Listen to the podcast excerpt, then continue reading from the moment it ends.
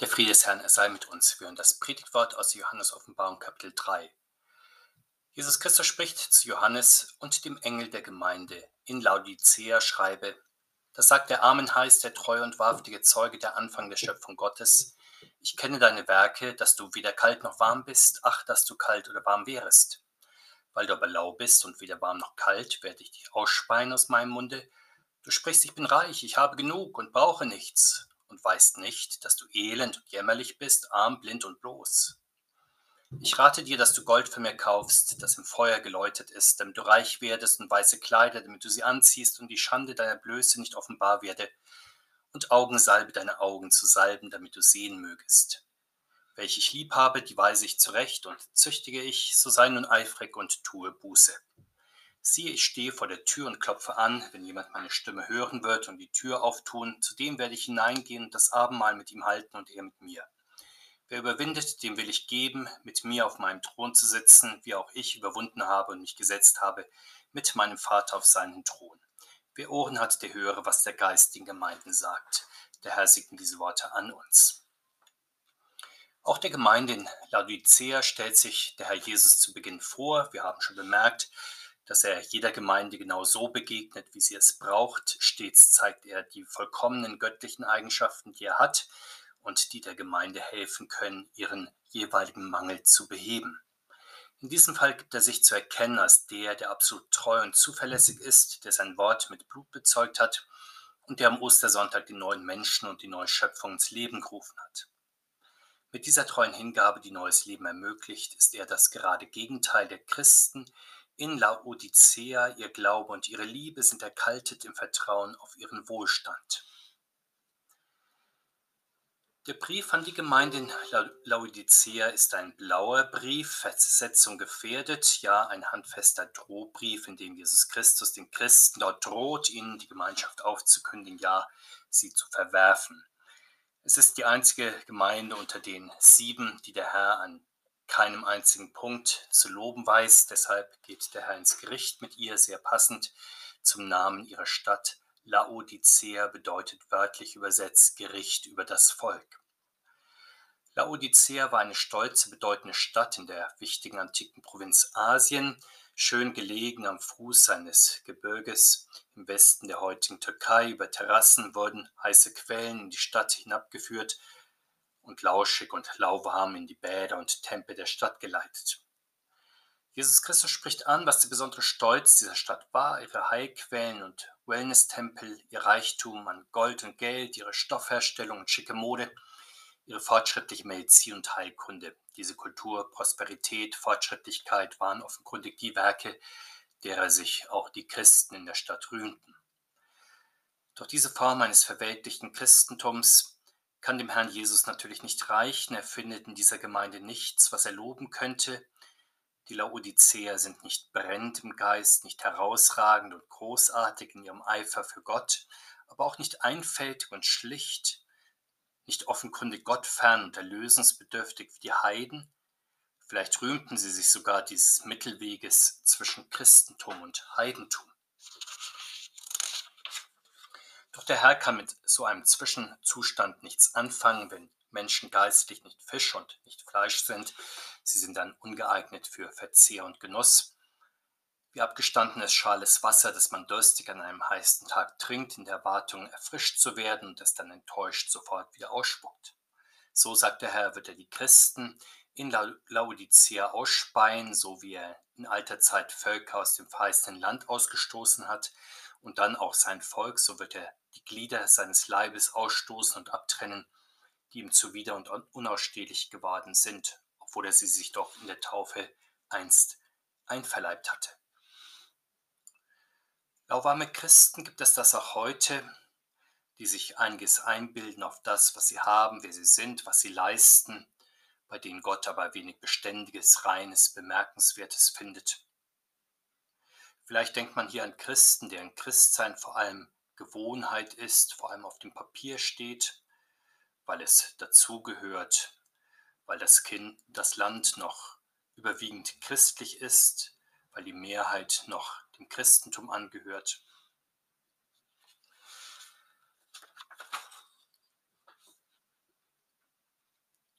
Lauwarme Christen lassen sich immer wieder auch von den Sitten ihrer Umgebung oder der Zeitgeistmoral beeinflussen. In diesem Fall sind sie nicht Salz der Erde und Licht der Welt und Stadt auf dem Berg, sondern Salz, das nicht mehr salzt, verlöschendes Licht unter dem Eimer und versteckte Stadt.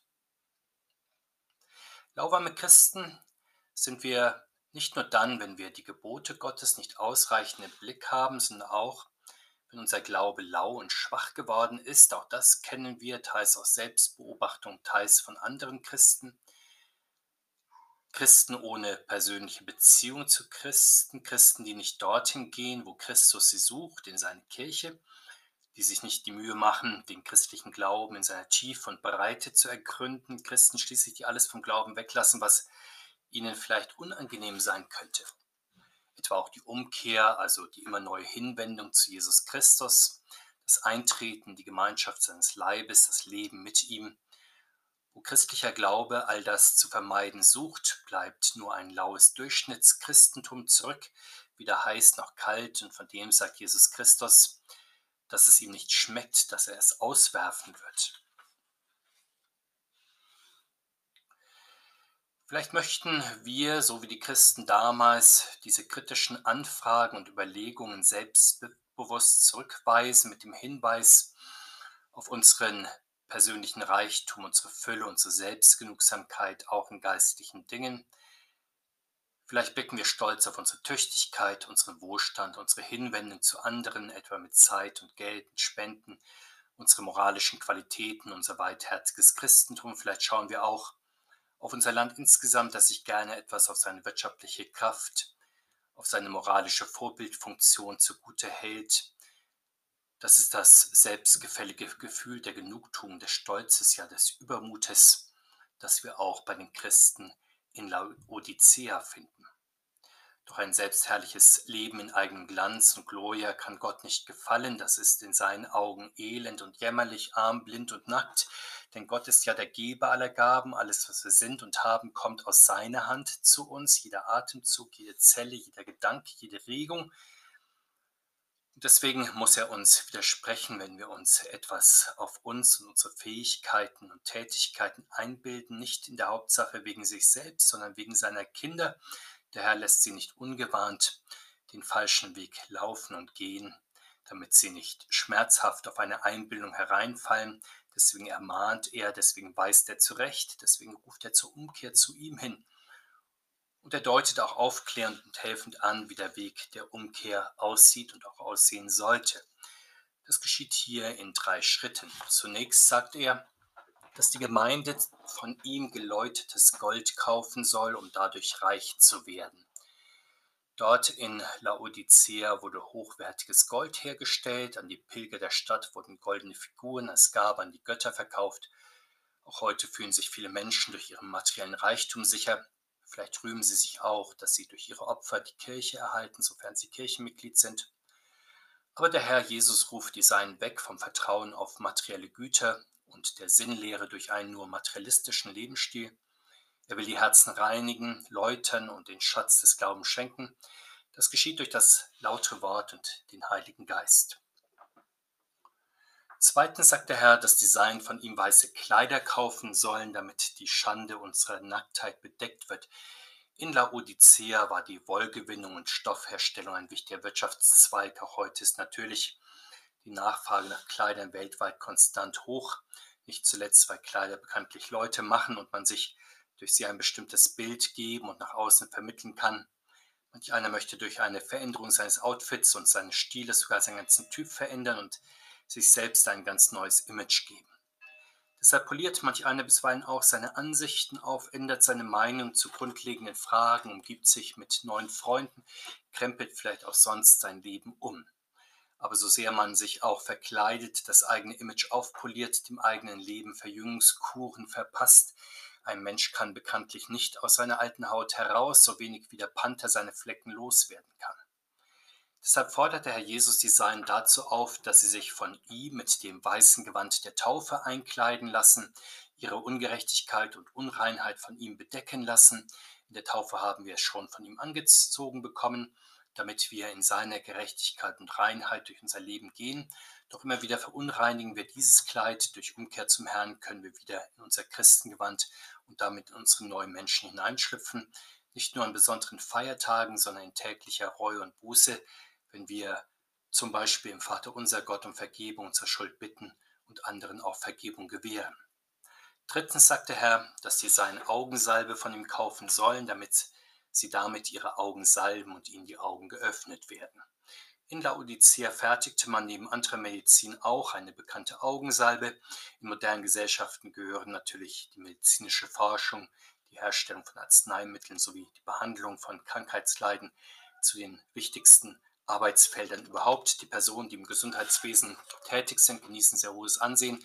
Bisweilen werden sie sogar als nahezu überirdische Autoritäten verehrt, von denen man sich Übermenschliches erwartet.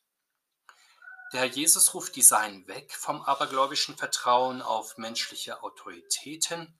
Er allein kann die tiefreichende geistliche Blindheit des Menschen heilen.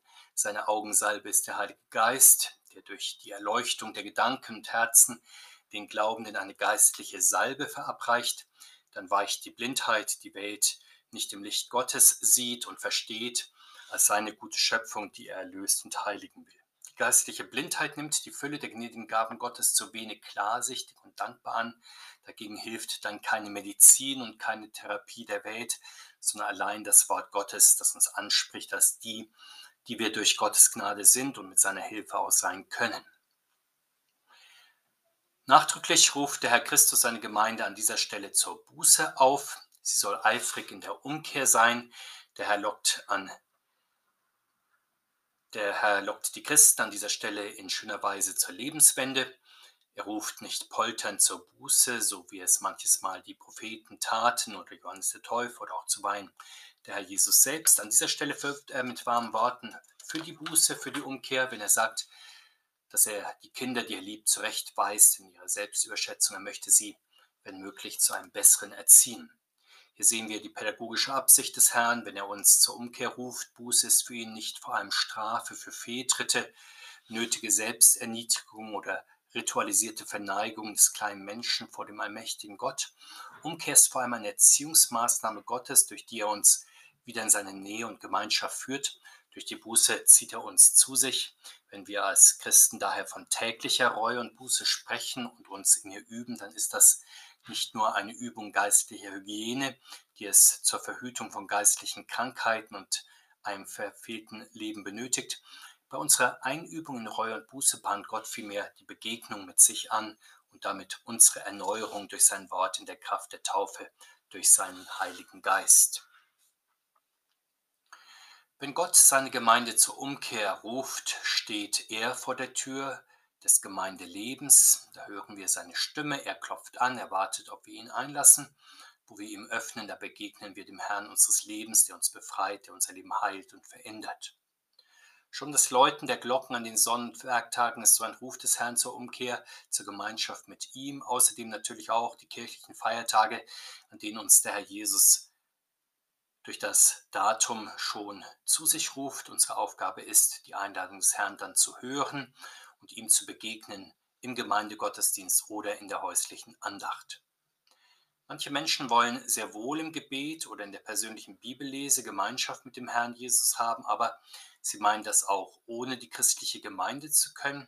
Doch dieser Meinung ist der Herr Jesus offenbar nicht. Er sammelt ja schon zu Lebzeiten eine Gemeinde um sich und richtet sein Sendschreiben auch an die Gemeinde zur Verlesung und Erklärung im Gemeindegottesdienst. Die besondere Verheißung seiner Nähe ist ja auch in erster Linie der Gemeinde gegeben und nicht einzelnen Christen. Er sagt ja nicht, ich stehe vor deiner Herzenstüre und klopfe bei dir an, sondern er steht vor der Türe der Gemeinde und dann natürlich auch vor der Herzenstüre jedes Christen, der zu der Gemeinde gehört. Das Höchste in der Begegnung mit Jesus Christus ist also nicht, dass wir etwas über ihn hören, was uns bisher unbekannt war, das ist wichtig, aber damit bleibt er uns immer noch ein Fremder, jemand, mit dem wir nicht persönlich bekannt, nicht wirklich persönlich befreundet sind. Es ist so, wie wenn er zu uns an die Haustüre kommt, klingelt oder ruft. Wir ihn hören, ihm auch die Türe öffnen, ihn da stehen sehen, ihn auch erkennen, aber dann genug haben und die Türe wieder schließen. In diesem Fall tauschen wir uns nicht näher mit ihm aus, wir lassen ihn nicht hinein in unser Leben, um enge persönliche Gemeinschaft mit ihm zu haben, aber genau darauf kommt es an und diese persönliche Gemeinschaft pflegt er mit uns, vor allem im Gottesdienst der Gemeinde, sowie Familienmitglieder ja vor allem beim Zusammensein am Tisch Gemeinschaft untereinander haben. Und das macht der Herr mit seiner ersten Verheißung deutlich, er will mit seiner Gemeinde das Abendmahl feiern. Sicher auch hier ist dann jeder Einzelne gefragt, mit ihm das Mahl dann auch zu halten, zu dem er im Raum der Gemeinde eingeladen ist, aber dann natürlich nicht nur für sich selber das Abendmahl mit dem Herrn zu halten, sondern eben im Rahmen der Gemeinde, denn wo zwei oder drei im Namen des Herrn versammelt sind, da ist er in der Mitte der Seinen. Besonders leibhaftig tauscht er sich mit uns aus, wo wir in seiner Gemeinde das Abendmahl mit ihm halten und feiern. Im Gottesdienst also klingelt er an unserer Türe er wird hier für uns die Tür zum Leben, ja die offene Himmelspforte. Wir lassen ihn hier in unser Leben ein. Er tauscht sich hier mit uns aus. Dann will er die neue Gemeinschaft, die er uns wirkkräftig zugesagt hat, auch leibhaftig verwirklichen und feiern. Und das geschieht eben im heiligen Mahl, selbst für Gemeinden und Christen, die zunächst lau und unentschlossen im Glauben waren, aber durch seinen Ruf und seine Nähe dann aufgeschlossen und entschieden werden. Ihnen gilt dann die volle Einladung in die leibhaftige Gemeinschaft mit dem Herrn. Am Schluss des Sendschreibens steht eine Verheißung des Herrn für die Überwinder, auch und gerade unter den lauwarmen Christen und Gemeinden. Sie werden mit dem Herrn auf seinem Thron sitzen, wenn sie ihm glauben. Denn dann haben sie überwunden, sie sind hinausgetreten aus dem unverbindlichen Allerweltschristentum, bei dem man nur Zuschauer ist oder vielleicht sogar besser wissender Kommentator. Sie haben dem kommenden Herrn die Türen weit aufgemacht, ihm gelauscht, sich an seinem Tisch vor den Thron der Gnade gestellt. Sie wird er in der neuen Welt und in der himmlischen Stadt auf seinem Thron sitzen lassen. Sicher, diese Christen sind nicht durch Eigenwillen, eigene Moral, eigene Tatkraft, eigene Klugheit, eigene Geschicklichkeit, Geschicklichkeit ans Ziel gekommen, sondern durch den Christusglauben, er ist ja der Sieg, der die Welt überwindet. So sehen wir hier, wie ehemals lauwarme Christen auf einmal eifrig werden in der Feier des in Wort und Sakrament gegenwärtigen Herrn, wie Letzte durch die Kraft des Heiligen Geistes auf einmal Erste werden. Das ist in der Tat ein großartiges, wunderbares Wunder der Gnade des Herrn. Jesus Christus bewahre uns in seinem Frieden heute und alle Tage und in Ewigkeit. Amen.